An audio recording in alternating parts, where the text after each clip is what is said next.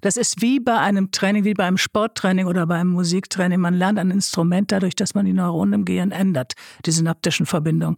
Und genauso ist das mit dem Glücksempfinden auch. Man kann sich öffnen für das Glück und man kann es tatsächlich trainieren. Professorin Michaela Brom-Badri. Sie beschäftigt sich wissenschaftlich mit dem Thema Glück und sie gilt als eine der renommiertesten Wissenschaftlerinnen für positive Psychologie.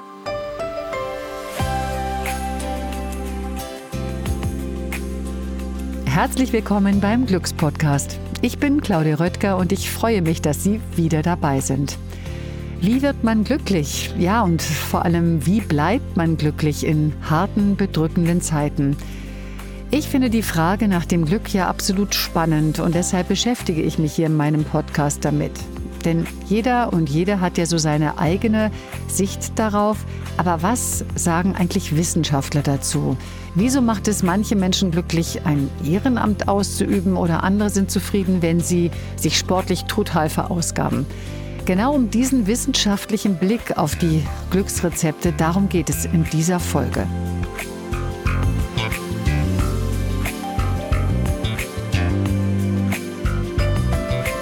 Einmal täglich Glück. Ein Podcast von gesundheithören.de und der Apothekenumschau. Heute freue ich mich auf Professorin Michaela Brum-Badri. Sie ist Glücksexpertin und Lernforscherin. Als Wissenschaftlerin beschäftigt sie sich schon seit Jahren mit der positiven Psychologie. Also anders als Psychologie an sich, wo es ja vor allem um Krankheiten geht, geht es hier um Bedingungen für ein gutes Leben. Also das, was Menschen dazu bringt, sich bestmöglichst zu entwickeln und eben auch das Glücklich und Zufriedensein. Michaela Brum-Badri leitet einen Lehrstuhl an der Uni Trier und sie ist Präsidentin der Deutschen Gesellschaft für positiv-psychologische Forschung. Hallo, Frau Brum-Badri. Hallo, Frau Röttger. Zu Beginn will ich erst einmal ein paar Worte loswerden, denn es sind bedrückende Zeiten gerade und die Lage in der Ukraine beschäftigt uns alle sehr. Ich weiß es aus ganz vielen Gesprächen und auch Sie äh, haben mir das vorhin gesagt. Irgendwie weiß man gar nicht, wo das Glück in diesen Krisenzeiten hingehört und kann man überhaupt äh, Glücksmomente erleben? Ja, dürfen wir uns das eigentlich überhaupt erlauben? Und da bin ich schon sehr gespannt, was Sie mir als Glücksforscherin dazu sagen können. Aber jetzt erstmal zum eigentlichen Thema heute, denn das ist hier die 20. Folge vom Glückspodcast. Und ich äh, wollte die ganzen Glücksideen und Rezepte meiner Gästinnen und Gäste mal so ein bisschen Revue passieren lassen und Sie bitten als Expertin, das aus wissenschaftlicher Sicht einmal einzuordnen. Und ganz ehrlich, das ist vielleicht für den einen oder anderen auch eine willkommene Ablenkung in diesen Zeiten. Und wir sind uns ja der Sache bewusst, dass dieses Ich kann mich jetzt mal ablenken natürlich ein ziemliches Privileg ist. Frau Brombadri, Sie habe ich als Glücksforscherin vorgestellt und eingeführt. Was bedeutet das? Wie forschen Sie denn konkret nach dem Glück? Ja, also ich bin eigentlich Lernforscherin mit den Schwerpunkten Motivation und positive Psychologie. Und diese positive Psychologieforschung wird oft gleichgesetzt mit der Glücksforschung. Ja? Also wir kümmern uns nicht um das kurzfristige Glück so sehr, sondern um das längerfristige, um das Wohlbefinden von Menschen. Und das ist wirklich die Forschungsrichtung. Also das hat nichts mit Esoterik zu tun oder mit Feng Shui oder so. Das ist die Forschung zum Wohlbefinden. Was macht Menschen tatsächlich zufrieden und glücklich? Ja. Tun Sie das so ähnlich, wie ich das jetzt vielleicht als Journalistin gemacht habe? Ich habe ja immer für die Menschen gefragt, was macht sie glücklich? Was ist ihr Glücksrezept? Mhm. Kann man sich das fast ähnlich ja. vorstellen? Ja, solche Befragungsmethoden haben wir natürlich auch. In der Regel arbeiten wir eher mit quantitativen Methoden, also das heißt mit Fragebögen, mit Skalen, ja, mit Items nennen wir das, also mit Fragen, die schriftlich dann ausgeführt werden oder eben mit Messungen auch von Biomarkern, also man kann das Cortisol im Blut bestimmen, ja, das Stresshormon sozusagen. Oder wir äh, versuchen Serotonin und Oxytocin zu bestimmen, also das heißt Neurotransmitter man kann es also biologisch machen oder eben in der Regel also ich arbeite häufig mit Befragungen von Menschen anhand von Fragebögen und das sind dann sehr große Datensätze und es wird dann verdichtet. Also es ist nicht der Einzelne, der dann tatsächlich in der Forschung so den Einzelfall bildet. Das gibt es auch mal, aber in der Regel sind es sehr große Datensätze. Man fragt Hunderte oder Tausende von Menschen in einer spezifischen Situation und nach ihrem Glück und nach ihrem Empfinden. Da sieht man, dass es einen Unterschied gibt. Wir haben mit 19 Menschen gesprochen. Wir sind auch nicht wissenschaftlich rangegangen. Wir haben keine Glückshormone gemessen. Sie haben vorhin ein paar genannt. Oxytocin, Serotonin.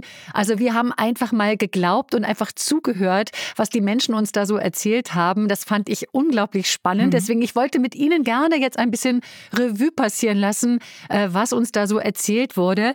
Ähm, fangen wir einfach mal an, weil eine Aussage, die ganz, ganz häufig fiel in diesem Glückspodcast, mhm. ich kann mich auch mhm. erinnern, Nina Ruge war eine derjenigen oder eine derjenigen, die das auch gesagt hat, dass vor allen Dingen kleine, schöne Alltagsmomente einen glücklich machen. Also ich sag jetzt mal, da draußen ja. scheint die Sonne. Ich gehe an einem wahnsinnig tollen äh, Blumenbeet vorbei und finde das äh, großartig.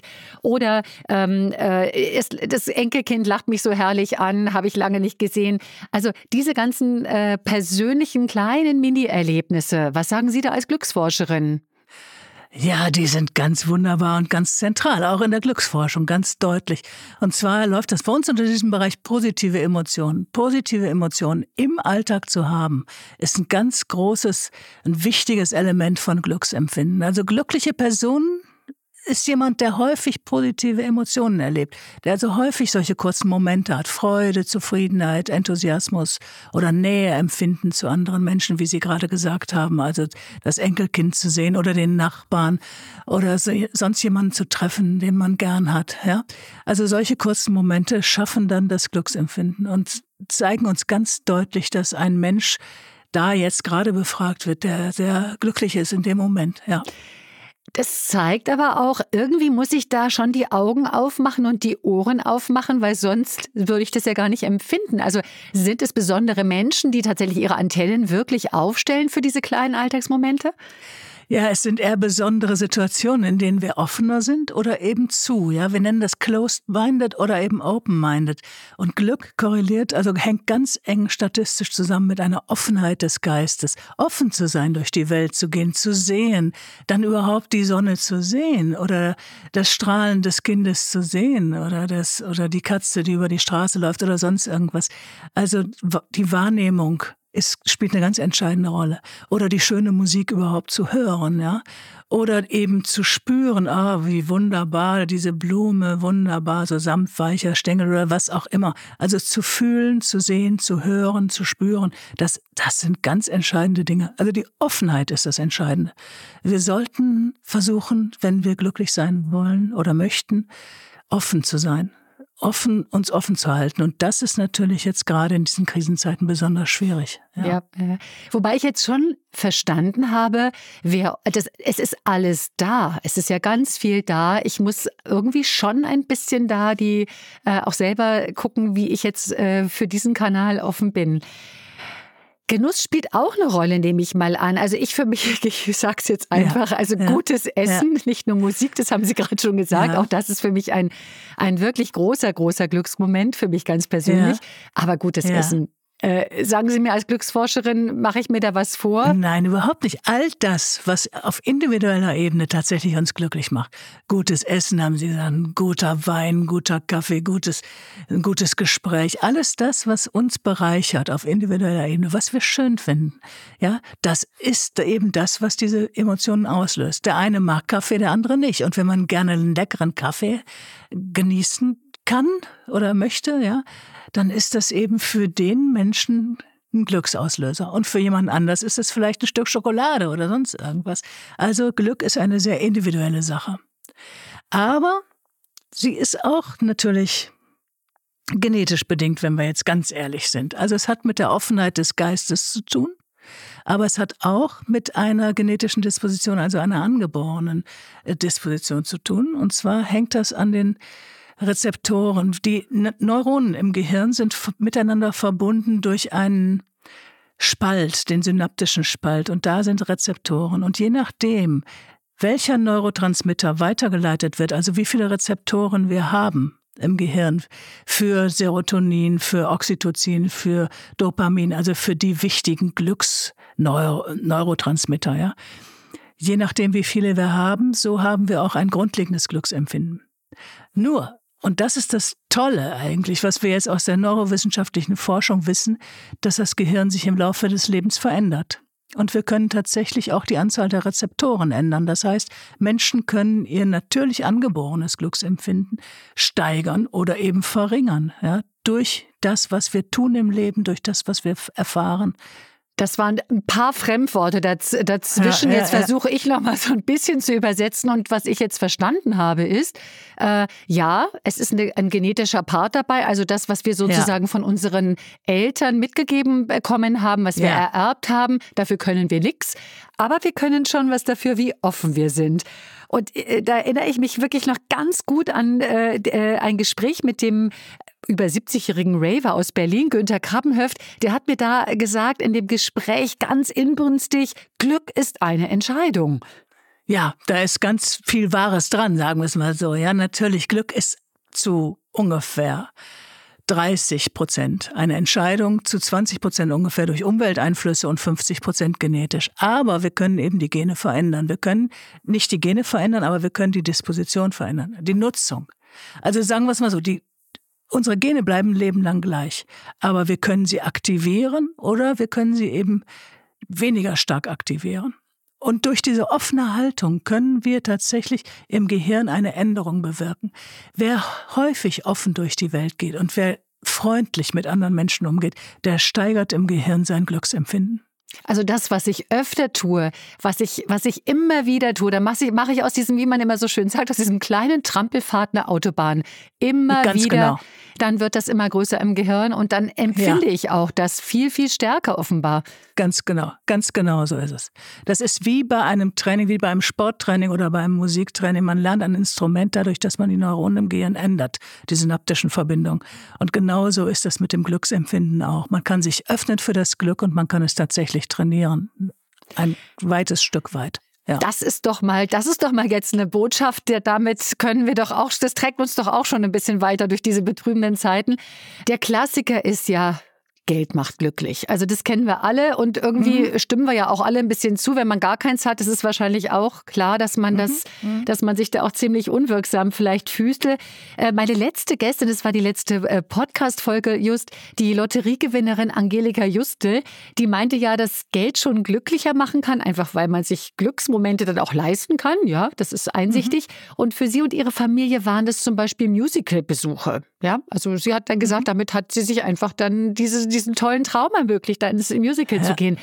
Macht Geld glücklich? Jetzt die Glücksforscherin, ja, bitte. ja, also das hat sie äh, toll dann organisiert mit dem Geld. Denn es macht, es macht nicht das Geld an sich glücklich, sondern die Erfahrungen, die man durch das Geld machen kann. Ja? Und wir wissen, also zum Geld selbst wissen wir ja, es macht zumindest unglücklich, wenn man keins hat. Ja. Und es macht glücklich ungefähr bis zu einem Bruttoeinkommen von 5000 Euro. Bis dahin hatten wir eine Steigerung von Wohlbefinden und von Glück.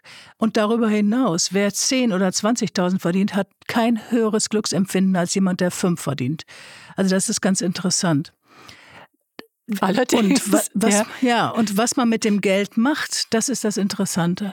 Die Sozialforschung, eine tolle Kollegin von mir, Eva Walter aus der Universität Trier, Sozialpsychologin, die hat eben herausgefunden und bestätigt auch in vielen internationalen Befunden, dass wenn wir das Geld einsetzen, um andere glücklich zu machen, um ein Erlebnis mit anderen zu haben, zum Beispiel in ein Musical zu gehen oder jemanden zu einem Kaffee oder zum Essen einzuladen, dass dann Geld besonders glücklich macht. Ja, also im Grunde, wenn das Geld eingesetzt wird, um Erfahrungen zu machen für sich selbst oder Erfahrungen im, im Umgang mit anderen, ja, für andere eingesetzt, dann macht Geld glücklich. Ja. Äh, ich möchte etwas nachfragen. Ich, äh, das ist eine Folge, die noch gar nicht so lange her ist. Da hat mir der Extremsportler Hubert Schwarz gesagt, wie, äh, wie glücklich es ihn macht, wenn er sich so richtig anstrengt. Ich weiß, dass für manche ja. das ganz komisch sich anhört. Also schwitzen da den Berg hochrennen. Also der ist nämlich auf den Kilimanjaro gelaufen und oh, hat den mehrfach ja. erklommen. Wie kommt denn das? Also schwitzen, ja. sich anstrengen, völlig aus der Puste kommen, das macht glücklich? Ja, also Sport macht sehr glücklich. Sport macht sehr glücklich. Es ist eine Herausforderung und wir wissen ungefähr nach kurzen Sportintervallen, schon nach ungefähr zehn Minuten, steigert sich das Dopaminniveau, das heißt das Niveau der Motivation und gleichzeitig auch, also es entsteht sozusagen ein, ein, ein biochemischer Cocktail von Glückshormonen und Serotonin. Also Serotonin, also als sagen wir das Glückshormon, aber es ist ein Neurotransmitter.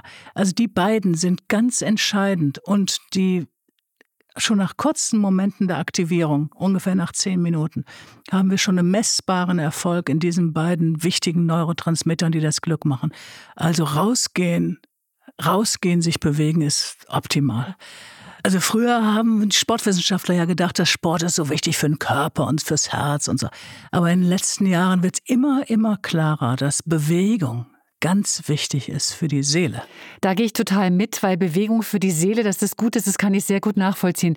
Bei dem Extremsportler Hubert Schwarz ging es aber natürlich auch um Mut, denn der ist ja schließlich auf den Kilimanjaro gestiegen. Ja, wir wissen aus der Forschung, dass Menschen, die tatsächlich die Chancen im Leben wahrnehmen und etwas risikofreudiger sind und mal was wagen in ihrem Leben, dass sie eine höhere Chance haben auf Glücksempfinden. Also, weil da fühlt man sich wirksam. Immer dann, wenn man sich wirksam fühlt, wenn man was geschafft hat, was einen herausgefordert hat, ja, in dem Moment dann tatsächlich fühlt man sich sehr glücklich und zufrieden. Ja. Da ist mir sehr gut in Erinnerung eine Dame, die hieß Ingrid Stegmüller, die als sogenannte Granny-Au-pair, also mhm. mit über 60 nach Australien ging und da zu einer Gastfamilie gereist ist und dann auch noch eine andere Dame, die äh, alleine mit ihrem Motorrad da bis weit in, äh, in den Himalaya gereist ist. Das war Margot Flügel-Anhalt in der siebten Folge. Sie beschäftigen sich ja auch mit diesen, äh, ich habe so das Gefühl, ich weiß nicht, vielleicht sind Sie selber diese Frau, die so aufbricht und auch diesen Wagemut bewiesen hat. Jedenfalls heißt Ihr neues Buch schon fast genau so, nämlich Aufbrechen, die Freiheit zur Selbstentfaltung gewinnen. Ähm, das sind solche Geschichten. Ne? Also diese, äh, ich, ich fand es besonders beeindruckend, weil es eben gerade Frauen sind. Ja, oft denkt, traut man denen ja vielleicht gar nicht so viel zu, aber da war das ganz klar. Und die Frauen haben so lebendig von dieser glücksmachenden Erlebnissen erzählt, dass man ihnen das wirklich abnimmt, auch wenn man gar nicht dabei war. Ja. Ja, genau, das ist dieser Mut, ja. Etwas Mutiges zu tun, sich selbst herauszufordern und dann zu sagen, so, ich mache das jetzt einfach.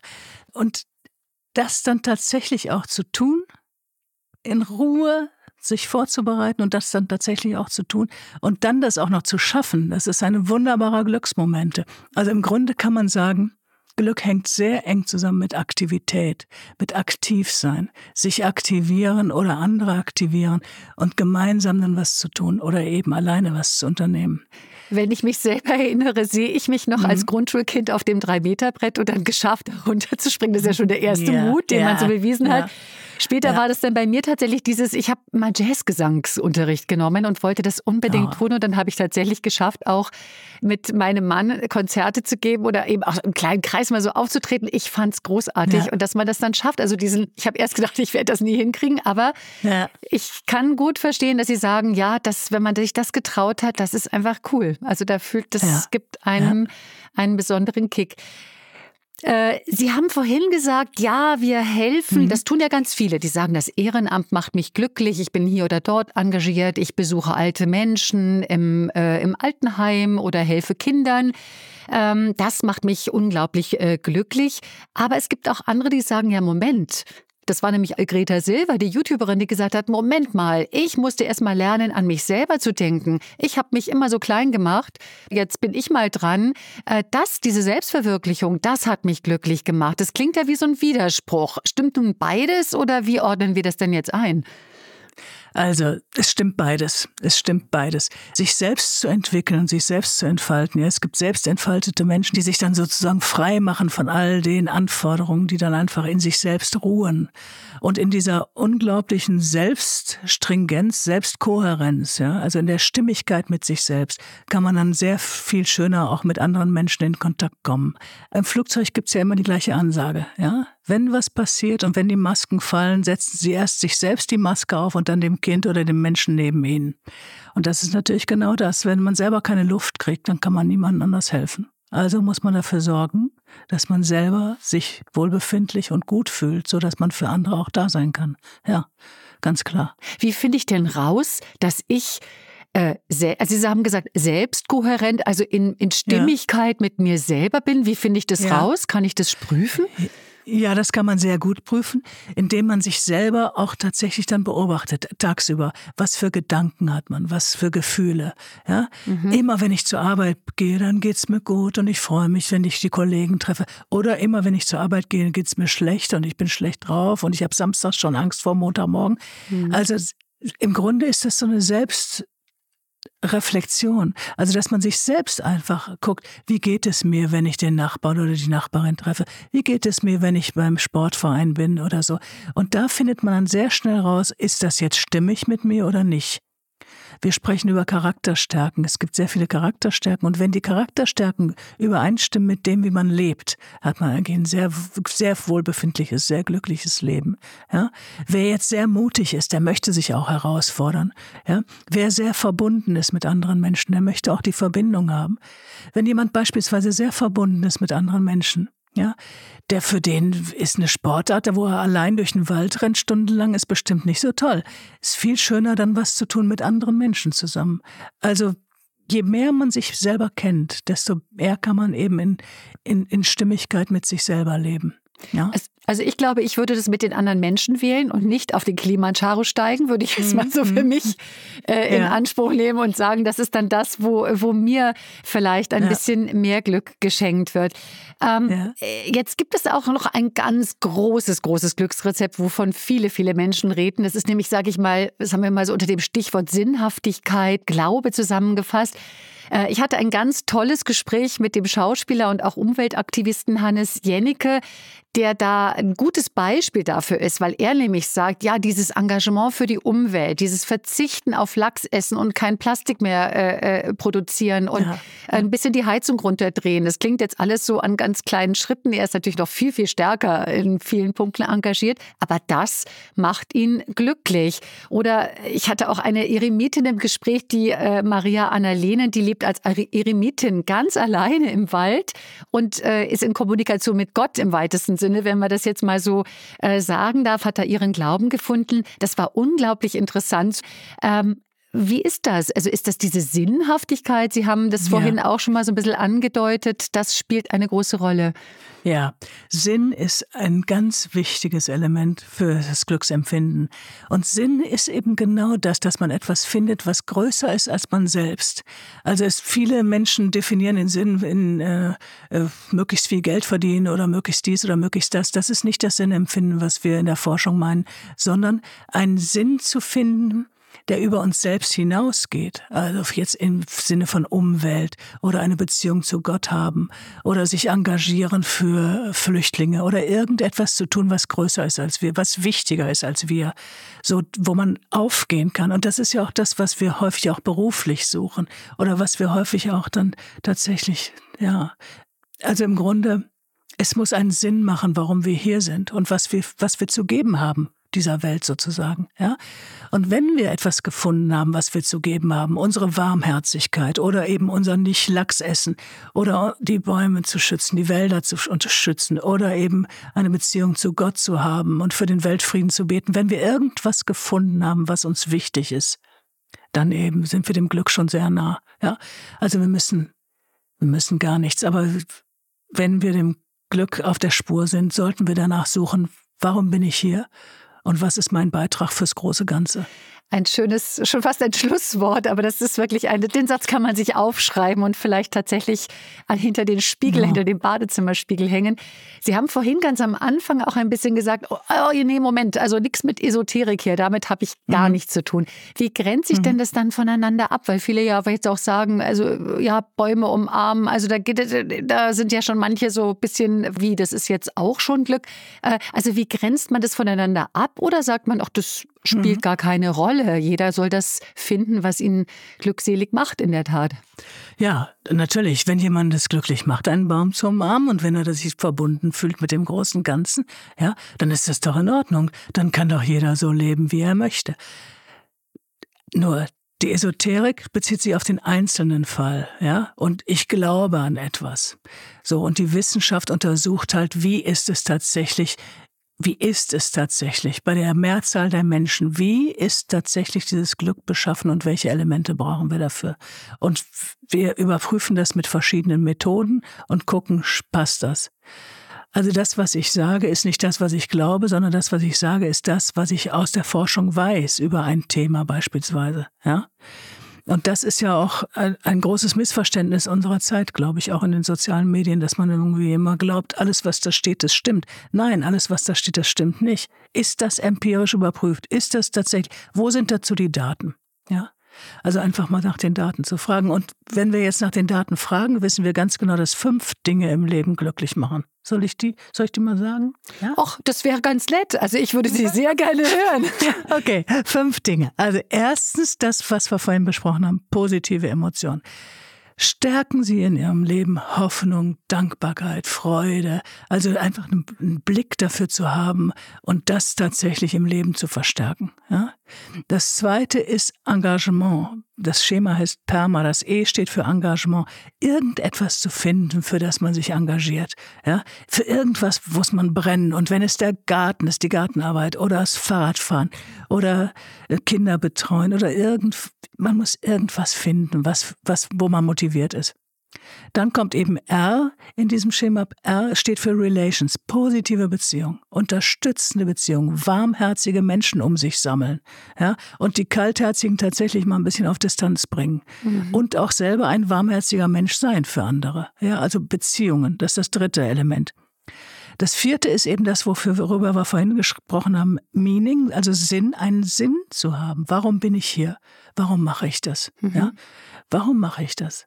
Was ist mein Beitrag, einen Sinn zu haben? Und das fünfte ist eben Accomplishment, Perma, Accomplishment, also wirksam sein, das, was wir vorhin auch schon kurz besprochen haben. Wenn man diese fünf Elemente in seinem Leben stärkt, dann ist man auf einem sehr, sehr guten Weg. Ja. Und das sagt die Glücksforscherin, die auch, was mich sehr freut, an evidenzbasierter äh, äh, Wissenschaft äh, interessiert ist und sagt, wir sollen nicht alles glauben, sondern das ist jetzt etwas, was auch belegt ist durch Studien. Ja. ja, also wenn wir jetzt bei der Forschung sind, können wir gleich weitersprechen, weil das Thema U-Kurve, das hat man auch vielleicht schon mal, mal so gehört. Ja, das Leben ist so, dass oder das Glück läuft wie so ein U. Ja, erst fängt es ganz oben super an, also da ist man Kind und dann kommt es also in ein tiefes Tal. Vermutlich bin ich da gerade drin, weil man so sagt, Mitte des Lebens und viel zu tun und Rush Hour und äh, eigentlich schaut man gar nicht raus. Und dann geht es aber plötzlich wieder nach oben. Ich hoffe, ich fühle mich jetzt gar nicht in der, in der Tiefe des Us, aber so wird es ja eigentlich dargestellt. Wie ist denn das? Äh, ähm, ist es tatsächlich so, je älter wir werden, desto mehr Glück können wir empfinden? Ja, das ist, das ist tatsächlich so, dass wir, wenn wir dieses Tal in der Mitte des Lebens durchschritten haben, dann so mit 55, 60 langsam wieder es nach oben geht und man sich wieder mehr freut, mehr Glück empfindet und so, ja. Natürlich, die Menschen in der Lebensmittel, die haben sehr wenig Glück, weil sie tatsächlich so gestresst sind, so eingebunden. Stress ist Glückskiller sozusagen häufig, ja. Es gibt natürlich auch anderen, aber ein übermäßiger Stress, ja, hat nimmt dem Menschen die Möglichkeit, sich glücklich zu fühlen. So, das heißt, wenn wir dieses, das ablegen können mit Ende 50, so, die Karriere ist geplant oder fertig oder so, man muss nicht mehr viel beweisen, man muss nichts mehr beweisen. Man hat, findet so eine innere Freiheit, wo man nicht mehr beweisen muss, dass man gut ist, dass man was kann, dass man Geld verdienen will und so weiter und so weiter. Und dann eben wird man locker und entspannter und kann wieder offen sein, open-minded sein, ja, offen sein für die Schönheit der Welt sozusagen, ja. Und dann ist eben, dann, genau, dann geht eben diese Kurve wieder nach oben. Also jeder, der jetzt in diesem Tal steckt im Moment, der ist, kann voller Hoffnung sein, denn es wird besser. es ja? wird, aber jetzt hätte ich erwartet, dass Sie als Glücksforscherin sagen, also Moment mal, diese Kurve mache ich gar nicht, ich bleibe gleich oben, weil Sie wissen ja, wie Sie gegensteuern müssen. Ah ja, schon. ja, ja. Aber natürlich, ja, es gibt äh, Umweltbedingungen, die natürlich auch einen großen Einfluss haben. Und man ist beruflich so eingebunden und dann natürlich kann man sich sehr schlecht dagegen wehren, ja. Man, also ich tue mein Bestes, aber es fällt manchmal auch nicht so leicht, ja. Was, was hätten Sie denn als Profi noch für Tipps? Weil Sie haben schon gesagt, Stress ist so ein Killer. Ich meine, ja. äh, äh was, was sind noch so Killer? Was können Sie uns noch mit auf den Weg geben? Wo wollen wir die, sollen wir die Finger davon lassen? Ja, also Stress ist ein Killer. Dann Deenergetisierer, also Menschen, die einem die Energie nehmen sind die absolut, also das ist ganz, das schaffst du sowieso nicht, das hat noch nie geklappt, lass mhm. die Finger davon, was du hast, das weißt du, mach nichts Neues, ja, oder so. Also das ist, wenn man in so einer Partnerschaft eingebunden ist, muss man dringend daran arbeiten. Also, also, und wenn man solche Freunde hat, ja, das sind Lebensfreudekiller. Dann gibt mhm. es natürlich auch noch Traumtöter. Ja, Traumtöter, Traumtöter, ist auch eine ganz spezielle Gattung. Okay. Ja. Was, das willst du? Oh nee, das, das schaffst du nicht. Das schafft keiner. Also ja. Weißt du, wie viele sich darauf bewerben? Das schafft doch kein Mensch. Äh, was weiß ich. Also die einem anderen die Träume nehmen. Ja, mhm. Das sind auch so Sachen. Und ganz, ganz schlimm sind sehr dominante Menschen, die einem den, die Autonomie nehmen. Ja, die Entscheidungsfreiheit. Mach das so und so, das hat immer so, mach das so und so. Also autonome Autonomie ist ganz wichtig, das Freiheitsempfinden. Aufbrechen kann man nur, wenn man sich frei fühlt dazu. Wenn man sich ständig wie im Knast fühlt, in seiner Familie, in seiner Beziehung oder so, dann ist das ein ganz großes Problem. Also sozusagen das Umfeld auch so einzurichten und zu sagen, komm, jetzt lass mich mal alleine entscheiden, ich mach mal so, ja. Also Freiheitsgefühle. Das ist wie bei Kindern, wenn Kinder sehr dominante Eltern haben, ja, dann, dann sind sie sehr in sich gefangen. Ja. Also Angst ist auch ein falscher Ratgeber. Dann Angst, was falsch ja. zu machen, immer das, äh, das Gefühl gefallen zu wollen, dann geht das in die falsche Richtung. All diese Emotionen, die negativen Emotionen, sind wichtig für unser Leben, sehr wichtig für unser Überleben. Angst, Ekel, Wut, ja, das hat immer unser Leben geschützt in unserer Menschheitsgeschichte. Deshalb sind die auch so wichtig. Aber deshalb fokussieren wir uns häufig auch darauf. Wir haben also eine negative Verzerrung in Richtung neg negativer Emotionen. Wir sehen viel mehr Negatives, als es tatsächlich gibt, weil wir, weil unser wichtigstes Sache war immer zu überleben. Wir mussten überleben. Und deshalb mussten wir immer suchen nach dem Bösen, ja. Deshalb gibt es in Medien ja auch immer so viele Horrornachrichten, weil man uns sich sofort darauf fixiert. Ja? Da ist Aufmerksamkeit, da wo was Schreckliches ist. Und wenn wir wissen von dieser Verzerrung, dann können wir sagen, wir können aber unser Leben in Balance bringen.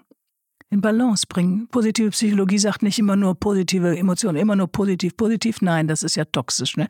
Also nicht nur immer positiv, sondern auch mal. Langsam toxisch heißt, es ist giftig, also wirklich giftig, giftig ja. so auch gemeint. Also ja, es, also es gibt tatsächlich falsch verstandene Positivität, dass man immer nur das Positive, immer nur und man akzeptiert die schlechten Gefühle nicht und man nimmt auch das Traurige nicht wahr oder das so.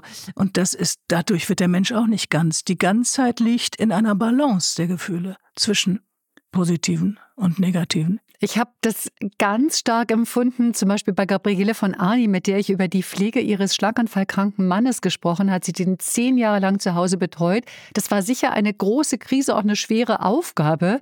Und man hatte so das Gefühl, gerade in diesem äh, Schweren lag dann tatsächlich dann äh, äh, das Glück. Also so hat sie es tatsächlich auch formuliert. Also dieser Hintergrund, das blenden wir nicht aus und sollten es auch nicht ausblenden. Krisen, Traumata, ja, all das, was ja. schwer ist, ja. auch die Verluste, die ja jeder in seinem Leben ja wohl zu beklagen hat. Ja, ja.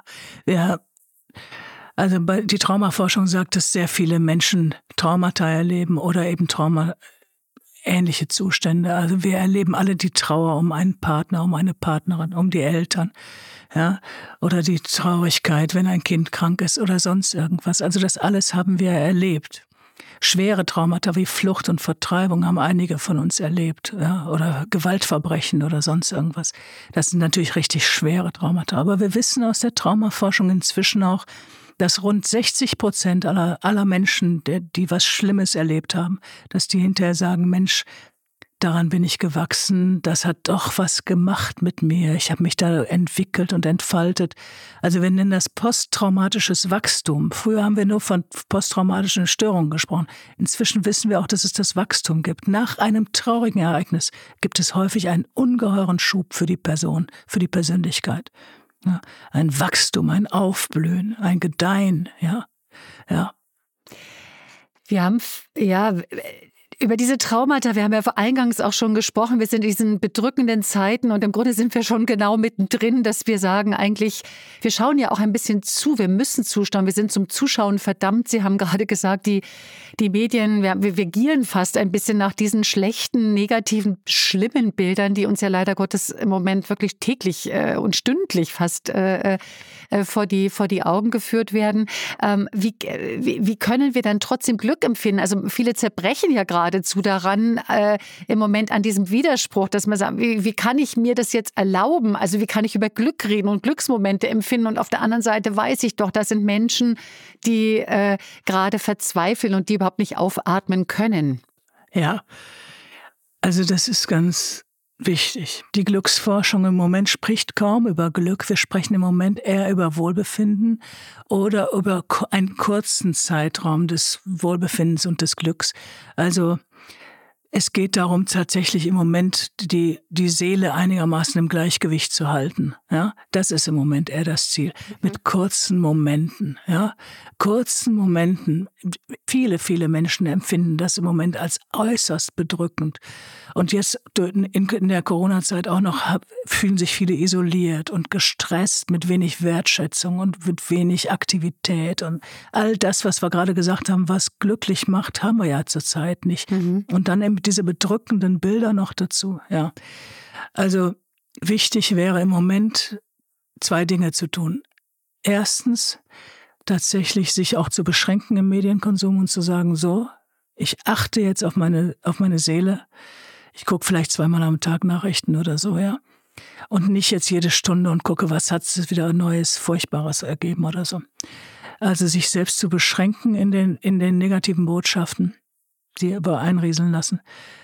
Und das Zweite ist natürlich, ist ganz wichtig, nur für kurze Zeiträume zu planen, zu sagen, aber heute mache ich trotzdem das und das. Ich gehe heute spazieren. Ich mache heute diese kleine Wanderung. Ich, ich rufe heute mal zwei, drei Freunde an, die ich schon so lange jetzt nicht gesehen habe und sehen konnte. Ja. Vielmehr pflücke den Tag. Das ist ja, ja schon immer ein genau. gutes Motto gewesen. Ja, ja, sehr schön. Ja, genau. Ganz genau. Mhm. Das heißt, glücklich sein, das darf man. Man darf dieses Glück empfinden, man muss sich nicht schämen. Also das ist ja das, was Sie jetzt auch sagen. Also man darf es genießen, weil man auch weiß, ich muss in der Balance bleiben und ich darf auch dieses Glück empfinden. Ja, wir dürfen dieses Glück empfinden, das auf jeden Fall. Natürlich. Wir dürfen dieses Glück empfinden. Aber wir dürfen auch empfinden, dass es uns zurzeit vielleicht nicht so gut geht und das einfach mal akzeptieren und zu sagen, ich muss nicht glücklich sein. Ja? Dieser Zwang zum Glück, der, der fällt im Moment natürlich ab. Und wir können sagen, so, ich, es ist in Ordnung. Wir, uns muss es nicht so besonders gut gehen, aber wir dürfen die kleinen Glück- oder größeren Glücksmomente natürlich empfinden. Und das ist ja wunderbar, wenn wir die auch in diesen Zeiten haben, klar. Also das kleine Unglück, also ich bin krank, ich, ich äh, da ist, äh, bin einsam, ja. äh, das sind ja auch Dinge, die sehr stark als Unglück empfunden werden können. Auch das dürfen wir uns zugestehen. Ja, ganz genau, Frau Röttger. Das, das sind genau diese Momente, wo diese, ja, wo diese Traurigkeit oder so aufkommt. Natürlich dürfen wir das zugestehen. Aber da wäre es eben wichtig, auch das zu, zu tun, was wir vorhin schon kurz besprochen haben, aktiv zu werden, dann auch mal rauszugehen. Das, also das Gefährlichste ist dann tatsächlich auf dem Sofa sitzen zu bleiben und zu sagen, ich bin so traurig, ich bin so traurig und sich da ganz reinfallen zu lassen, statt zu sagen, ja, im Moment ist die Lebenssituation so, ja, und ich gehe jetzt raus und ich, ich werde jetzt aktiv und tue etwas für mich oder für die Nachbarschaft oder für sonst wem, ja. Das bedeutet, wenn ich jetzt äh, so eine Nachbarin beobachte, eine Freundin habe, die am Telefon immer wieder so in einer, in einer Gedankenschleife steckt, wie, wie, wie reagiere ich am besten? Also wenn ich das dann ja. beobachte. Also es kommt, es kommt darauf an, wie sie leidet und ob, ob sie einen hohen Leidensdruck hat.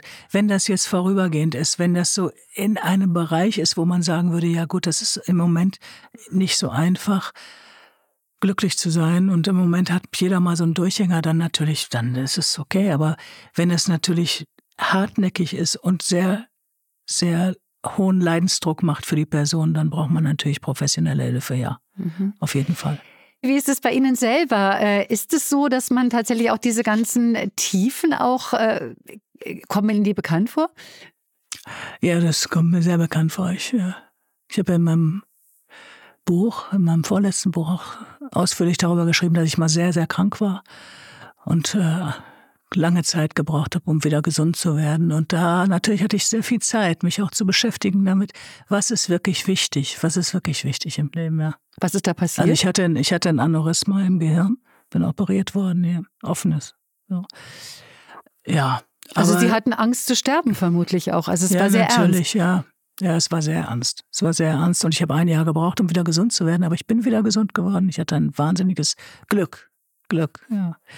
Ja, ein Zufallsglück sozusagen. Aber ja, wenn man sowas überstanden hat oder ähnliche Leidenserfahrungen haben ja sehr viele Menschen, wenn man sowas überstanden hat, dann eben freut man sich noch mehr, dass die Sonne scheint, dass man lebendig ist, dass man leben kann, dass man mit den Hunden in den Wald gehen kann. Also, also irgendwie so schöne Dinge, dass man das noch tun kann. Es ist so wunderbar.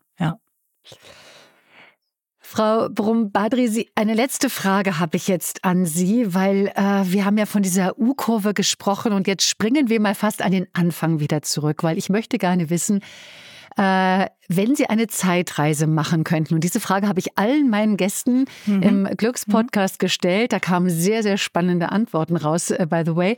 Äh, wenn Sie Ihrem jüngeren Ich einen Tipp geben könnten, also der jungen mhm. Michaela, mhm. was würden Sie ihr raten, wie das geht mit dem Glück? Ich würde Hans-Rudolf Kunze zitieren, den Liedermacher. In seinem Lied Wie köstlich ist die Wahrheit, dass man viel zu wenig wagt, viel Zeit verliert mit laufendem Motor. Man stellt sich stets die Grenzen seiner eigenen Existenz doch meistens viel zu eng gezogen vor. Also die eigene Begrenzung zu durchbrechen und zu sagen, Mensch, mach einfach, ja, einfach was ausprobieren und einfach was Neues versuchen. Und meistens kommt es überhaupt nicht so dicke, wie man denkt, sondern man hat eine Bereicherung und man ist, ah, man freut sich, ja. Vielen, vielen Dank. Da kann man ganz viel von mitnehmen. Die fünf Punkte, dieses, diesen mehr Wagemut, all das, was Sie da gesagt haben, dass man auch nicht, dass man sich auch zutrauen darf, unglücklich zu sein und es zugestehen darf. Da fällt mir noch was ein. Was halten Sie von einem Tagebuch, wo man jeden Abend einträgt, wofür man dankbar ist an dem Tag? Ja, Dankbarkeitstagebücher sind ganz, sind aus wissenschaftlicher Sicht ganz deutlich belegt, dass sie hilfreich sind. Ja, wenn man es über einige Zeit macht, über einige Wochen schon, dann hat man ganz deutliche Effekte. Aber ich würde nicht nur Dankbarkeit aufschreiben. Ich würde einfach mal aufschreiben, zum Beispiel, was ist heute schön gewesen? Was ist heute gut gelungen? Ja? Einfach mal eine Perspektive da reinbringen. Wenn man jetzt natürlich nur negative Erlebnisse aufschreibt, dann ist es natürlich schwierig, damit glücklich zu werden. Ja? Vielleicht zur Bewältigung, ja, vielleicht. Aber viel besser ist es einfach, den Fokus mal zu ändern und zu sagen, was war heute gut, was war heute schön. Ja? Ich habe mal eine Frau kennengelernt, die hat mir gesagt, dass sie jedes Mal vorm Einschlafen irgendwie sich so ein Sparschweinchen vorstellt und für jedes schöne Ding, was sie am Tag erlebt hat, wirft sie einen Euro rein oder ein Goldstück oder was sie gesagt hat, so im Gedanken. So dann sammelt sie sozusagen abends nochmal ihre Glückstaler vom Tag. Ich fand das eigentlich eine schöne Idee, sowas. Ja. Dann ein richtiges Glücksschatzschwein kann man sich dann jede Nacht im Bett basteln. Ja, ja. Genau so, ja, ja, genau. Vielen Dank für das tolle Gespräch. Ich fand es großartig. Ich habe ganz viel mitgenommen. Herzlichen, herzlichen Dank. Ach, wie lieb von Ihnen. Dankeschön. Ihnen auch. Danke für die schönen Fragen.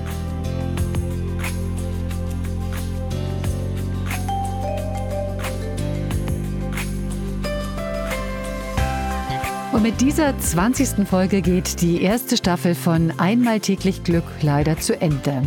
Es waren allesamt spannende Gespräche und ich habe mir immer wieder ein paar Ideen mitnehmen können. Also hören Sie doch auch gerne mal rein in die anderen Folgen. Meine Lieblingsepisode, das darf ich an der Stelle als Berlinerin sagen, war die mit dem Raver Günther Krabbenhöft, über 70 und der geht immer noch auf die Rolle. Das hat mir wirklich sehr, sehr gut gefallen. Alle Folgen finden Sie auf gesundheithören.de und Übrigens, dort gibt es noch ganz viele weitere spannende Podcasts zu Gesundheitsthemen.